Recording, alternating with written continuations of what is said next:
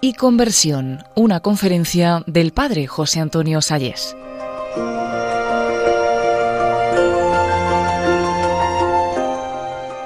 Bien, hoy nos toca hablar de pecado y conversión.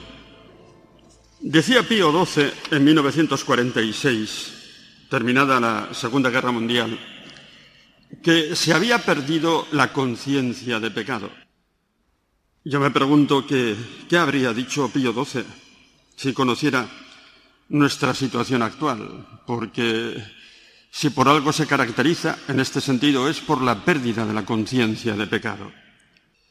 Y nos podríamos preguntar por qué. ¿Por qué se ha perdido esa conciencia? Pues es muy sencillo. Porque el hombre lo que quiere es decidir por sí mismo el bien y el mal al margen de Dios. Es, en eso consistió el primer pecado, el de Adán. No consistió en coger una manzana, ¿sabéis? No me encontraréis una manzana en todo el libro del Génesis. Y además yo a esa manzana le he seguido la pista en el campo de la teología y no aparece hasta el siglo XII. La prohibición que tenía Adán, el primer hombre, era comer del árbol de la ciencia del bien y del mal. Pero eso es una imagen, una expresión por la que realmente se quiere decir que decidir el bien y el mal pertenece a Dios. Y lógicamente él lo que pretendió fue decidir por sí mismo el bien y el mal al margen de Dios. Y entonces eso es lo que le ocurre a nuestra época. El hombre tiene una conciencia totalmente subjetivista, una libertad que se pretende como fin, y realmente ahí está el problema. Pero dice San Juan en su primera carta, el que dice que no peca, miente. Y el pecado está en nosotros. Indudablemente, el pecado existe, lo vamos a ver. Ahora bien, si nosotros ahora vamos a abordar el tema del pecado, ¿sabéis por qué es? No es ciertamente por, por eh, morbo. Si vamos a hablar del pecado es porque sabemos que lo podemos confesar delante de un Dios que goza perdonando. Nosotros los cristianos nos podemos permitir la libertad de hablar del pecado, porque sabemos que si queremos no tiene la última palabra. Ya veremos cómo perdona Dios. Pero vamos a adentrarnos ahora en ese pecado. Y el pecado realmente, yo diría, tiene tres dimensiones. Una primera dimensión que es personal, el pecado es la esclavitud digamos, que, empapa nuestra propia persona. En segundo, en segundo lugar, el pecado es una ofensa a Dios, lo veremos. Y en tercer lugar es, conduce a la destrucción de la sociedad. Vamos a ver. En primer lugar, el pecado como esclavitud personal. Si nos quedamos en la superficie, pues no emplearíamos esa palabra esclavitud. Pero yo os invitaría a dar un repaso a los pecados capitales, que explican mejor esta dimensión de esclavitud. Hacemos un repaso de ellos. La soberbia. La soberbia se nos mete a todos en el corazón.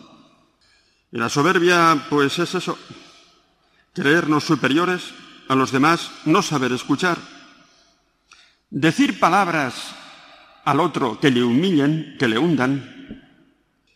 Y frente a Dios la soberbia es la autosuficiencia, el mayor pecado que puede existir, la autosuficiencia. Y realmente la soberbia nos esclaviza, nos impide dar lo mejor de nosotros mismos. La soberbia en el fondo nos hace vivir fuera de la verdad. La pereza ¿Recordáis aquel diario de Ana Frank, que muchos habréis leído seguramente? Aquella muchacha judía que estuvo prisionera, estuvo escondida de los nazis en una boardilla en la ciudad de Rotterdam, en Holanda. Pero al final la descubrieron, los nazis la llevaron a un campo de concentración y la mataron. Pero esa niña de 13 años dejó escrito un diario donde ella reflejaba pues todas sus experiencias y todos sus pensamientos. Y ahí dejé una frase escrita que cuando la leí dije, esto no quiero que se me olvide. Decía de la pereza, la pereza seduce, pero solo el trabajo satisface. ¿Qué verdad es eso? La pereza también nos esclaviza, nos impide dar lo mejor de nosotros mismos, ¿veis? La pereza es también una esclavitud. Nos seduce, pero solo el trabajo nos satisface. Porque con el trabajo realmente nos superamos a nosotros mismos, hacemos un servicio a los demás, tenemos la satisfacción de realizar bien las cosas. La gula. La gula, es un pecado de mediocres, diríamos. Realmente. Es un pecado de mediocres. Pero que existe. La ira. La ira yo diría que tiene algo de demoníaco. Porque la ira no es un simple enfado. Es cuando nos dejamos llevar por la ira, un intento de destruir al otro. Le decimos cosas que no son verdad, con la intención de hacerle daño. Tiene algo de demoníaco la ira. La lujuria, el pecado contra la castidad. Ciertamente esta es una gran esclavitud. El otro día os decía, recordando a San Agustín, una frase de San Agustín que le decía al Señor, Señor, dame castidad y yo te daré constancia. Cierto, cuando se vive la castidad, uno tiene una capacidad inmensa para, para buscar la verdad, para vivir para la verdad. Tiene una capacidad de alegría enorme, que se pierden, se pierden ciertamente. Ahora estamos obsesionados por el sexo. Antes nos decían que habíamos estado prisioneros de una concepción del sexo como tabú. No es cierto, no se podía hablar. Hemos pasado del tabú a la obsesión. Ahora todo es sexo. ¿No es cierto? Todo es sexo. Basta sencillamente enchufar la televisión. Y eso es una esclavitud, una pérdida de la alegría. A los jóvenes, pues eso les quita capacidad de entrega, de generosidad. La avaricia, querer tener, tener, tener, tener, también es una esclavitud. Cuando lo que importa, lo que satisface al hombre de verdad es el ser, el vivir en la verdad. La envidia. ¿Cómo le damos el pésame a alguien que ha sufrido, lo siento, pero cómo nos cuesta aceptar el triunfo del otro cuando puede empañar un poco nuestro propio prestigio. La envidia se nos mete en, el fondo del corazón. Y por eso os digo que haciendo un repaso a los pecados capitales, uno se da cuenta de que el pecado es algo que esclaviza. Pero falta un pecado capital.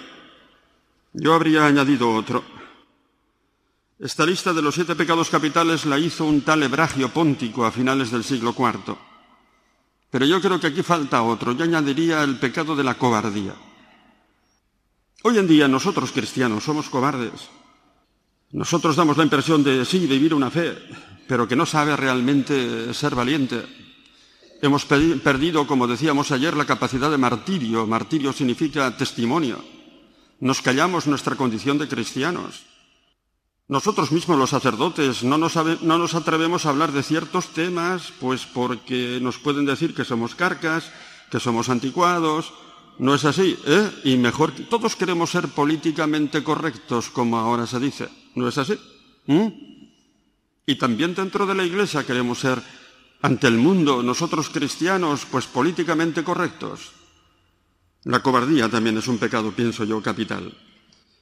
Segundo, el pecado es una ofensa a Dios. Vamos a explicar esto. Es una ofensa a Dios. En el Antiguo Testamento, para hablar de pecado hay muchos términos, abón, jatá, pero hay uno, zaná, que es la infidelidad conyugal, el adulterio. Oseas tuvo una mujer que se dedicó a la prostitución y le hizo sufrir muchísimo. Y entonces Dios le llamó y le dijo, ven aquí, Oseas, Tú que sabes lo que es sufrir, ¿no es cierto? Mm, por la infidelidad. Le vas a decir a mi pueblo que cuando peca me hace sufrir lo mismo que una mujer infiel a su marido. Y hay un capítulo que lo hubiera querido leer aquí, pero se me ha olvidado, capítulo 16 de Ezequiel, leedlo. Es una preciosidad, una muchacha que ha sido abandonada en el camino, desnuda, cubierta por su sangre, repugnante, pero pasa por allí un señor que la ve, la coge, la limpia, la viste de seda, la viste de joyas y después se casa con él. Y después de llegar a tener una belleza que le hace famosa por toda la comarca, se dedica a la prostitución, haciéndole sufrir a su marido. Eso es una preciosidad, una de las, de las, páginas más bellas de todo el Antiguo Testamento. Y eso está decir para, esto está escrito para decirnos que el pecado es eso, una infidelidad a Dios, que le hace sufrir lo mismo que una mujer infiel a su marido. Pero vamos a meternos un poquitín en teología, si me permitís, porque nos podríamos preguntar, pero oiga, señor cura, ¿usted cree que nosotros podemos hacer sufrir a Dios? Es que Dios sufre, no diga tonterías. Y entonces tenemos que aquilatar un poco este sentimiento, este sufrimiento de Dios. Tenemos que precisarlo. Vamos a ver. Me atrevería a poner un ejemplo, una parábola. Imaginemos que un padre tiene dos hijos. Y un hijo, pues, primero, pues es un chico que, que se porta mal y que le roba, pongamos, mil euros. Yo me acuerdo que cuando empecé a poner este, este ejemplo hablaba yo de cinco mil pesetas, pero fijaros lo que ha subido la vida, ¿no es cierto? ¿Mm? Ahora hablo ya de mil euros. Y le hace daño a su padre, le destruye en su ser, en sus posesiones, le hace sufrir porque le destruye en su posesión. Pero imaginemos que este hombre tiene también otro hijo, que es su hijo predilecto, un chico buen trabajador, un chico del que está enamorado su padre, y un muchacho que ya pues se va a casar y se va a marchar de casa y el día de la boda va su padre y le dice, mira hijo mío, te traigo estas llaves de un piso que te quiero regalar hoy, el día de tu boda. Es un piso que me ha costado una millonada. Durante toda mi vida he estado trabajando, metiendo horas extraordinarias para comprarte este piso porque yo lo único que busco es que seas feliz. Imaginaros entonces que este hijo le contesta a su padre, pues mira padre, yo también voy a ser sincero contigo y te voy a decir una cosa que no te he dicho nunca, y es que estoy tan harto de ti que no quiero recibir nada de ti. Coges las llaves del piso y se las das al primero que pase por la calle, pero yo no quiero recibir nada de ti. ¿Quién hace sufrir más a su padre, o el primero o al segundo? Seguramente que me vais a contestar que el segundo, ¿no es cierto? Pues así ofendemos nosotros a Dios. Por mucho que pequemos, no vamos a destruir a Dios. No le vamos a quitar mil euros. Dios tiene una naturaleza infinita y no le vamos a destruir esa naturaleza, es imposible. Pero ¿sabéis por qué le afecta nuestro pecado a Dios? ¿Sabéis por qué? Porque no nos dejamos amar por Él. Porque Él se da cuenta de que nos vamos de casa como el hijo pródigo y vamos a destruir nuestra vida. Eso es lo que le duele. ¿Conocéis la parábola del hijo pródigo? Que el hijo pródigo cuando se marcha de casa no le quita nada al padre pero le hace sufrir ¿por qué? Porque se marcha de casa. Y el padre sufre porque sabe que ese hijo no va a ser feliz, no porque le haya quitado nada. Así le hacemos sufrir nosotros a Dios. Nuestro Dios es un Dios que desconcierta, pero por su grandeza, por su capacidad de amor. Y tenemos que seguir manteniendo que en su naturaleza infinita es inmutable. Lo seguimos manteniendo. Pero se nos ha descubierto algo en el Evangelio, algo nuevo, que ese padre sufre porque nos vamos de casa. Porque sabe que de esa forma nos destruimos a nosotros mismos. Eso es lo que le duele. No sé, vamos a poner otro ejemplo. Pues a mí me pasa muchas veces que cuando alguien pues me cuenta sus sufrimientos, yo sufro. Pero no porque me quiten algo a mí, sino porque veo que esa, esa persona no es feliz. ¿No es cierto? ¿Nos pasa eso? Así sufre Dios. No le vamos a quitar nunca nada, no lo vamos a destruir. Y por lo tanto el pecado tiene esa dimensión de sufrimiento por parte de Dios, saná, que significa, eso es, que le llega a su corazón. Y por último, el pecado es una destrucción de la sociedad. Mirad, hoy en día ya nada es pecado, ¿no es cierto? ¿Mm? Todo el mundo hace lo que le da la gana. No tenemos más leyes que las que emanan del Parlamento. Y se puede decir, sí, pero cada uno tiene su propia conciencia, pero es una conciencia subjetivista con la cual uno decide.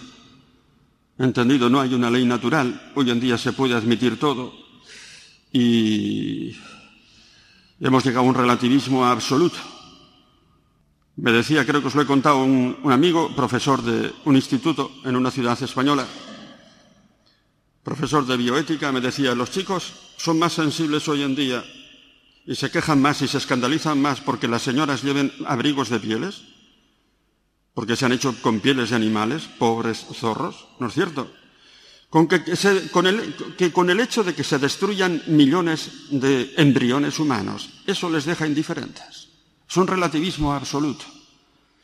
Y entonces, pues, estamos destruyendo la, la, sociedad. La sociedad cada vez es más cínica. Todo el mundo va a lo suyo.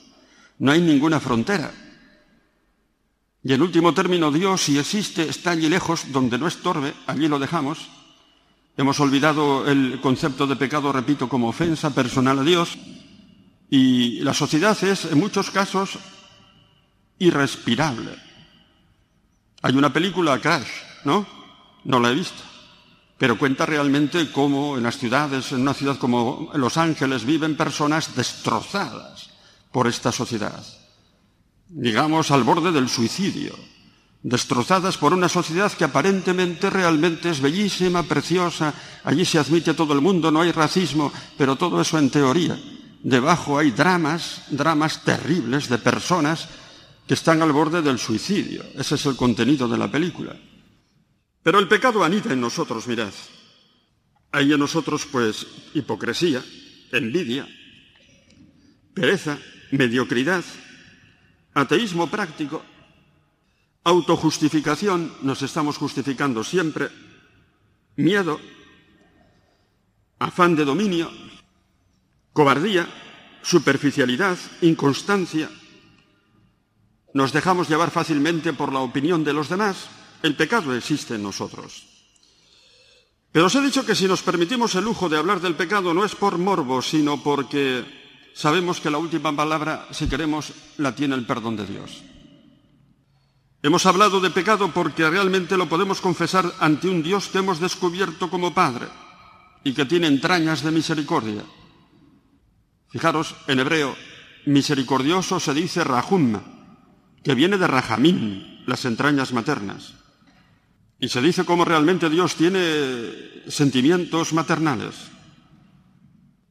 Y este Dios nuestro resulta que no goza nunca más que perdonando. Porque Dios cuando perdona, ¿cómo perdona?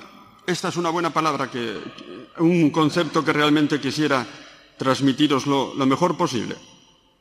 ¿Cómo perdona Dios? Dios no solamente perdona, sino que olvida. En español decimos, yo perdono pero no olvido, ¿no es cierto? Dios perdona y no solamente perdona, sino que olvida. Y no solamente olvida, si tú tienes un arrepentimiento sincero, sino que te recrea, te devuelve la dignidad que tú tenías antes de pecar. Vuelves a nacer. Esa es la grandeza del perdón de Cristo. Vuelves a nacer porque te perdona con su poder creador. Y entonces te rehace y te devuelve, digamos, a ser una criatura, pues, pues, absolutamente limpia, Dios perdona así y goza perdonando. Lo ha dicho Cristo. Hay más alegría en el cielo por un pecador arrepentido que por 99 que no necesitan arrepentimiento.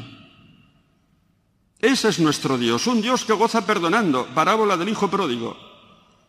Un exegeta belga, Serfo, decía que esta parábola no la debiéramos llamar parábola del Hijo Pródigo, porque el protagonista es el Padre, que escandaliza al hermano mayor con la forma que tiene de perdonar.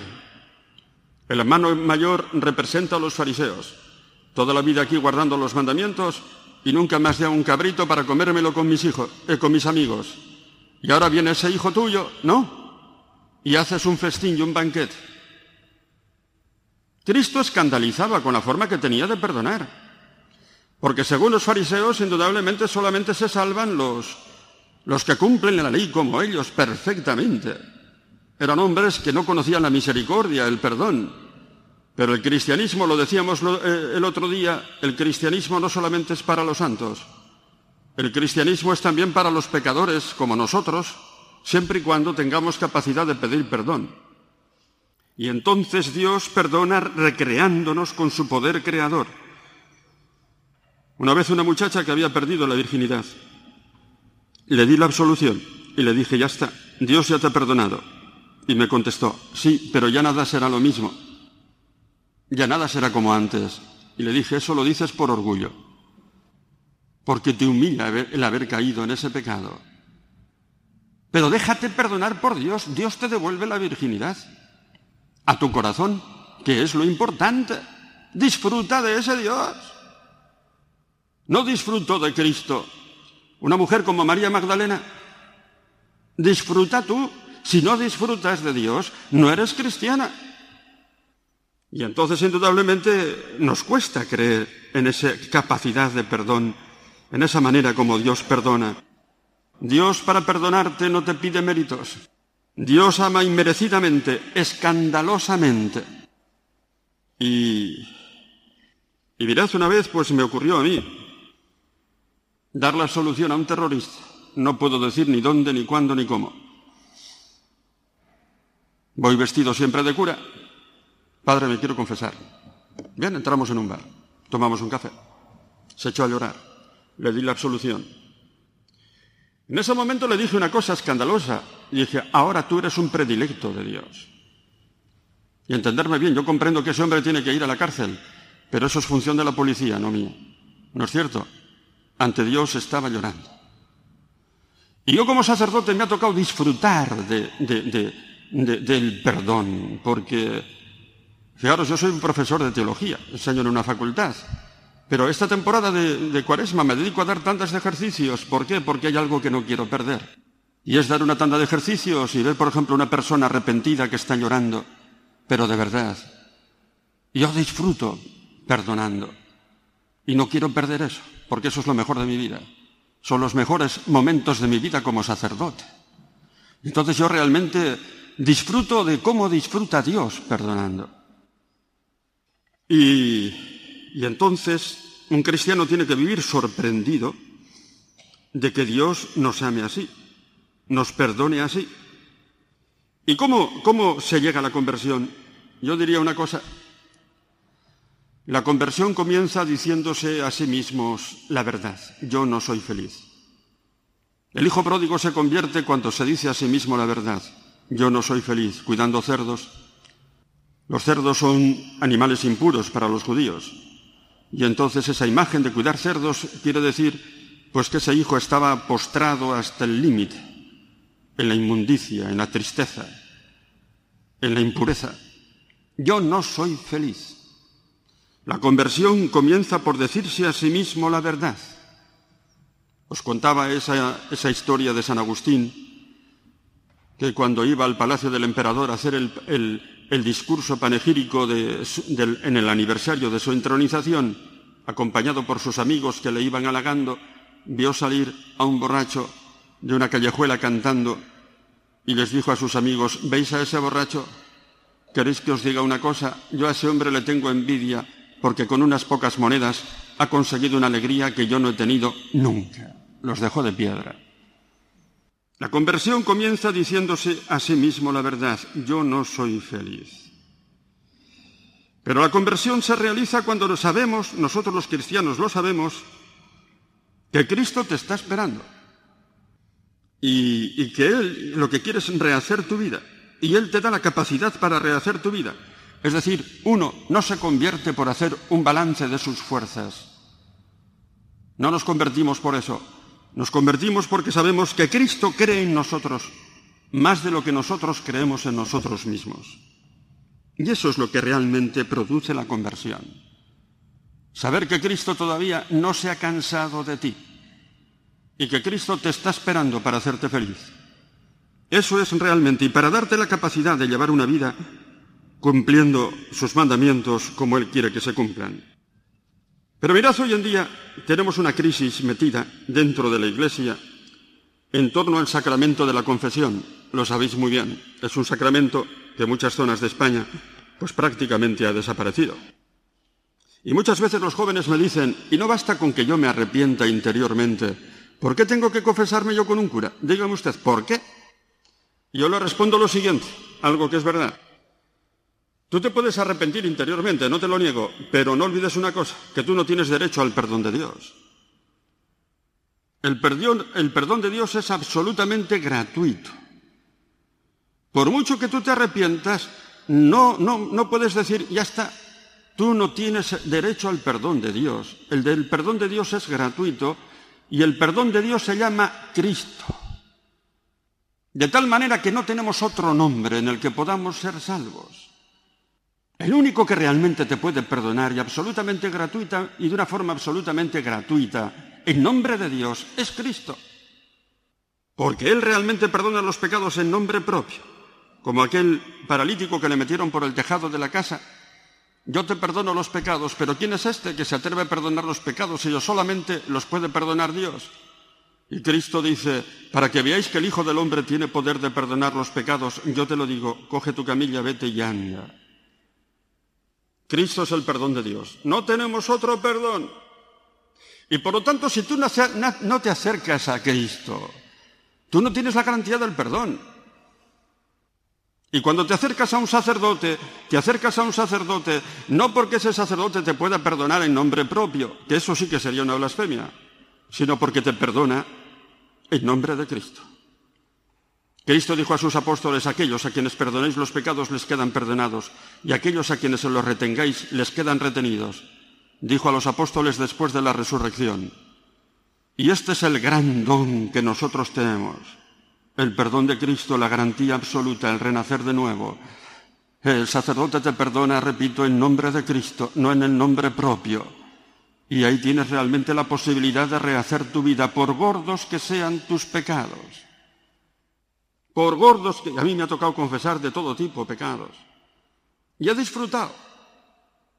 He disfrutado. Os cuento una anécdota. Una vez en Fátima hicimos una peregrinación de jóvenes, varios sacerdotes amigos con un montón de jóvenes. Y sabéis que entre los secretos que decimos de Fátima, son más bien mensajes, el primero era la asistencia del infierno. ¿Lo sabíais?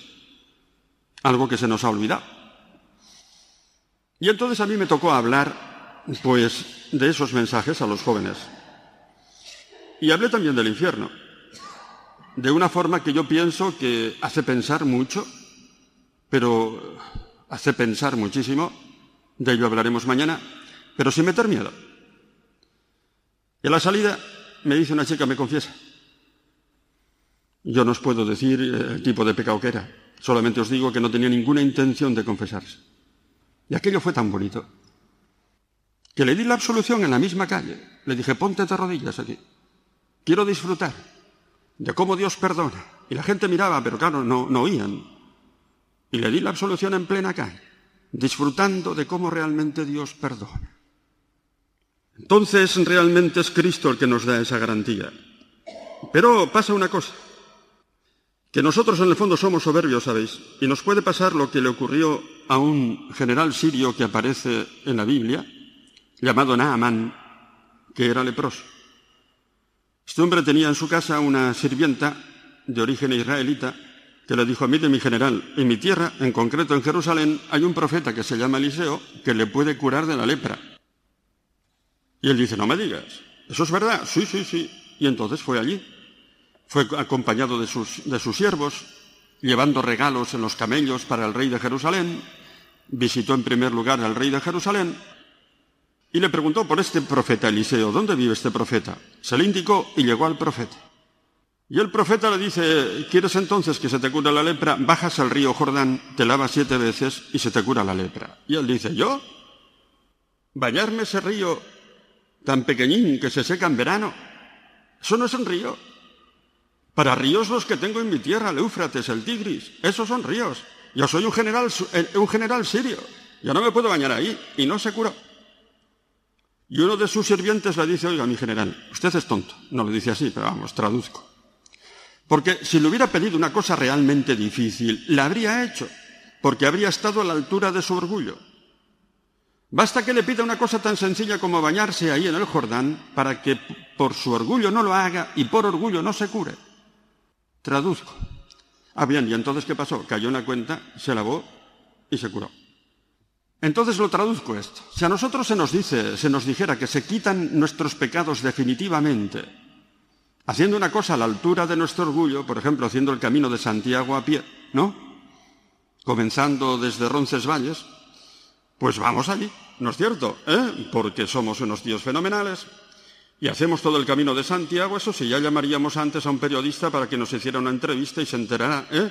Toda la ciudad de que estamos haciendo el camino de Santiago a pie y todo el mundo nos alabara. Pero se nos dice que se nos quitan los pecados poniéndonos de rodillas delante de un cura, que además es pecador como nosotros, y decimos, yo no me baño en ese río. Y no se nos cura el pecado, ¿por qué? Por orgullo. No nos curamos por orgullo. ¿Veis? El cristianismo es cuestión de humildad. Dios hace milagros con los que son humildes. Y entonces, pues, en el fondo es tan sencillo, porque es una cuestión de humildad. Es una cuestión de saber si tenemos capacidad de arrepentimiento y capacidad para ponernos delante de Cristo, es decir, delante de un sacerdote, recibiendo la garantía de su perdón. Yo creo que tengo esa capacidad, ¿sabéis?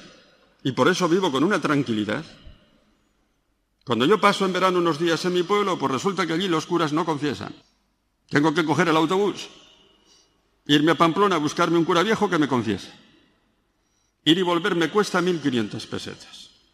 ¿Pero creéis que se puede condenar a un individuo que como yo paga 1.500 pesetas por confesarse los pecados normales? ¿No es cierto? Eso me da una paz interior tremenda. Yo pago por confesarme. Yo pago y pagaría por otras cosas. Y eso es la grandeza de ser cristiano. Mm, no pagamos por una buena comida, ¿no es cierto? ¿Eh? Yo pago por confesarme. Y esto me da una paz inmensa. Es cuestión de no ser tontos, es cuestión de humildad. Y entonces ya lo veremos mañana. Hablaremos de la posibilidad de condenación, pero ya os lo explicaré. No os voy a meter miedo, pero realmente las cosas se pueden realmente aclarar. Y en este sentido nos tenemos que preguntar si tenemos capacidad de, arrepentimiento. Y hay una cosa también que quisiera aclarar sobre el sacramento de la confesión, y es que sobre el sacramento de la confesión hay tres fórmulas. Una, la confesión individual con un sacerdote, ¿no es cierto? ¿Mm? Que esa es, dice el catecismo, la más normal. Y dice una cosa que no sé si la sabéis. Todo seglar, por el hecho cristiano, por el hecho de estar bautizado, tiene derecho a pedirle a un sacerdote que le confiese siempre que lo necesite. ¿Lo sabíais?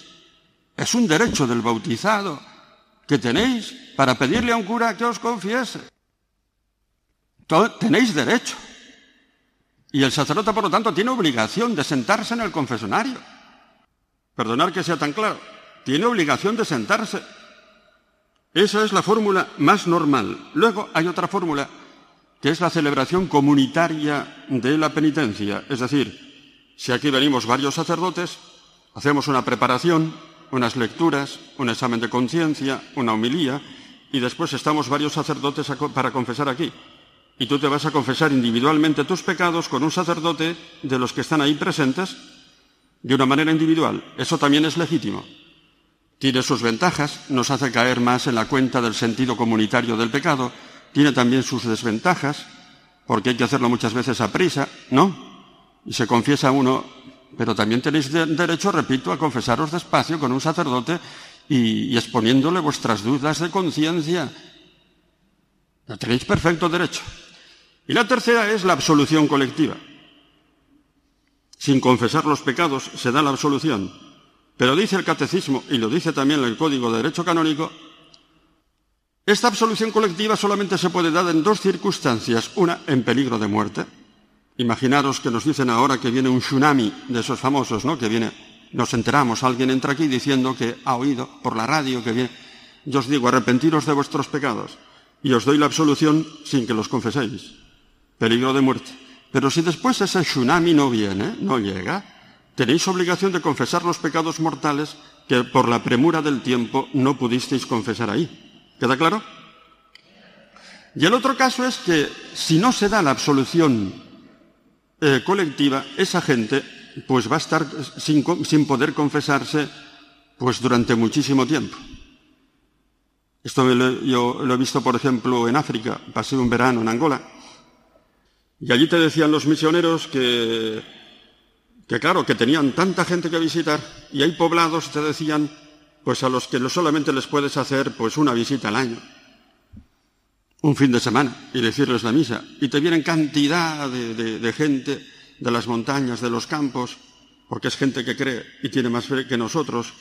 y se te presentan allí miles de personas, en un fin de semana no puedes confesarles, ¿no es cierto? Y si no les das la absolución colectiva, esa gente se va a quedar durante muchísimo tiempo sin poderse confesar. Entonces el catecismo dice eso es legítimo. ¿Entendido? Eso es legítimo. Pero añade el catecismo, este no es el caso de nuestras sociedades de, Occidente. Aquí tenemos curas, si los buscamos para confesarnos. Y por eso realmente el catecismo dice, este no es nuestro caso. Y voy a ser muy claro. Voy a ser muy claro, perdonad mi claridad. Hace ya unos cuantos años a un grupo de obispos españoles, en las cuales, en cuyas diócesis abundaban las absoluciones colectivas, Juan Pablo II les echó una buena reprimenda. Esto está escrito y lo podéis encontrar. Y les dijo una frase que era esta, la sé de memoria. Seréis responsables delante de Dios por la deformación de las conciencias en vuestras diócesis.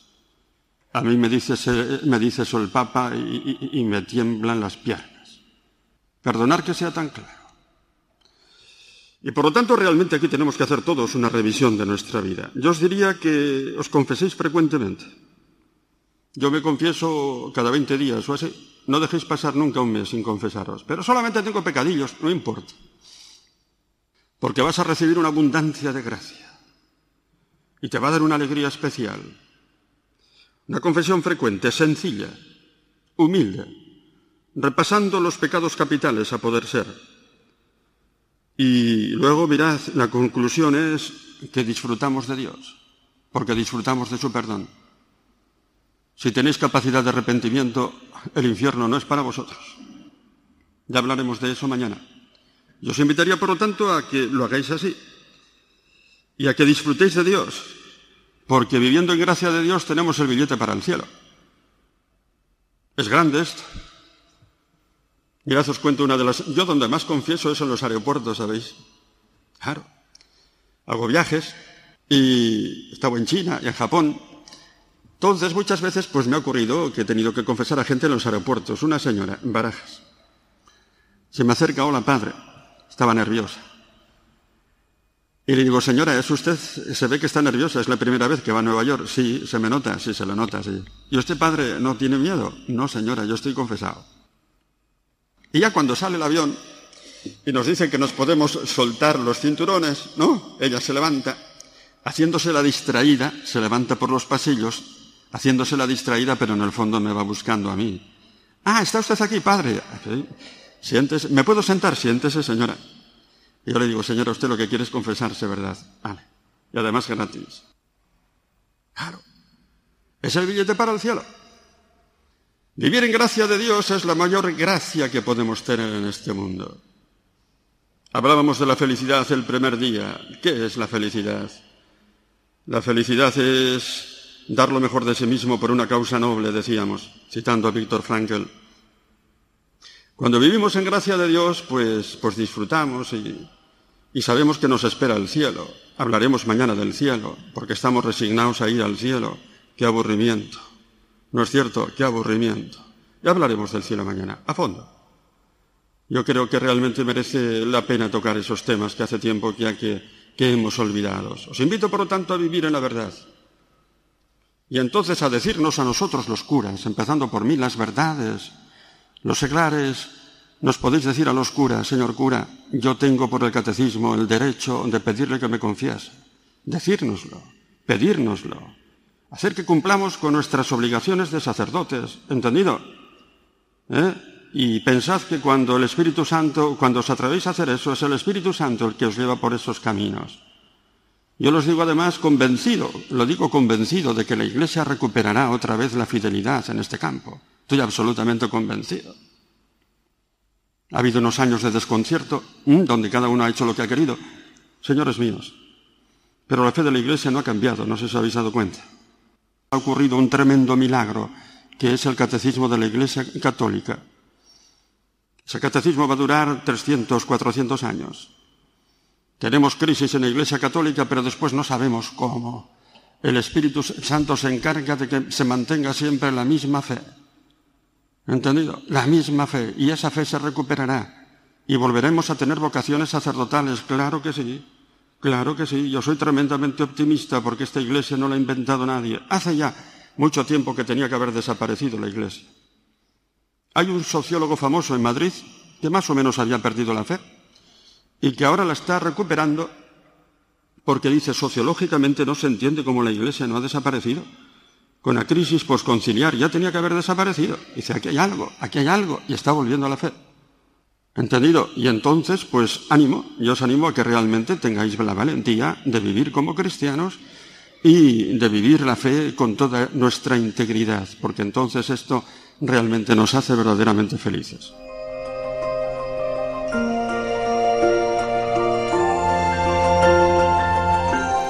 Así finaliza en Radio María esta conferencia del Padre José Antonio Salles titulada Pecado y Conversión.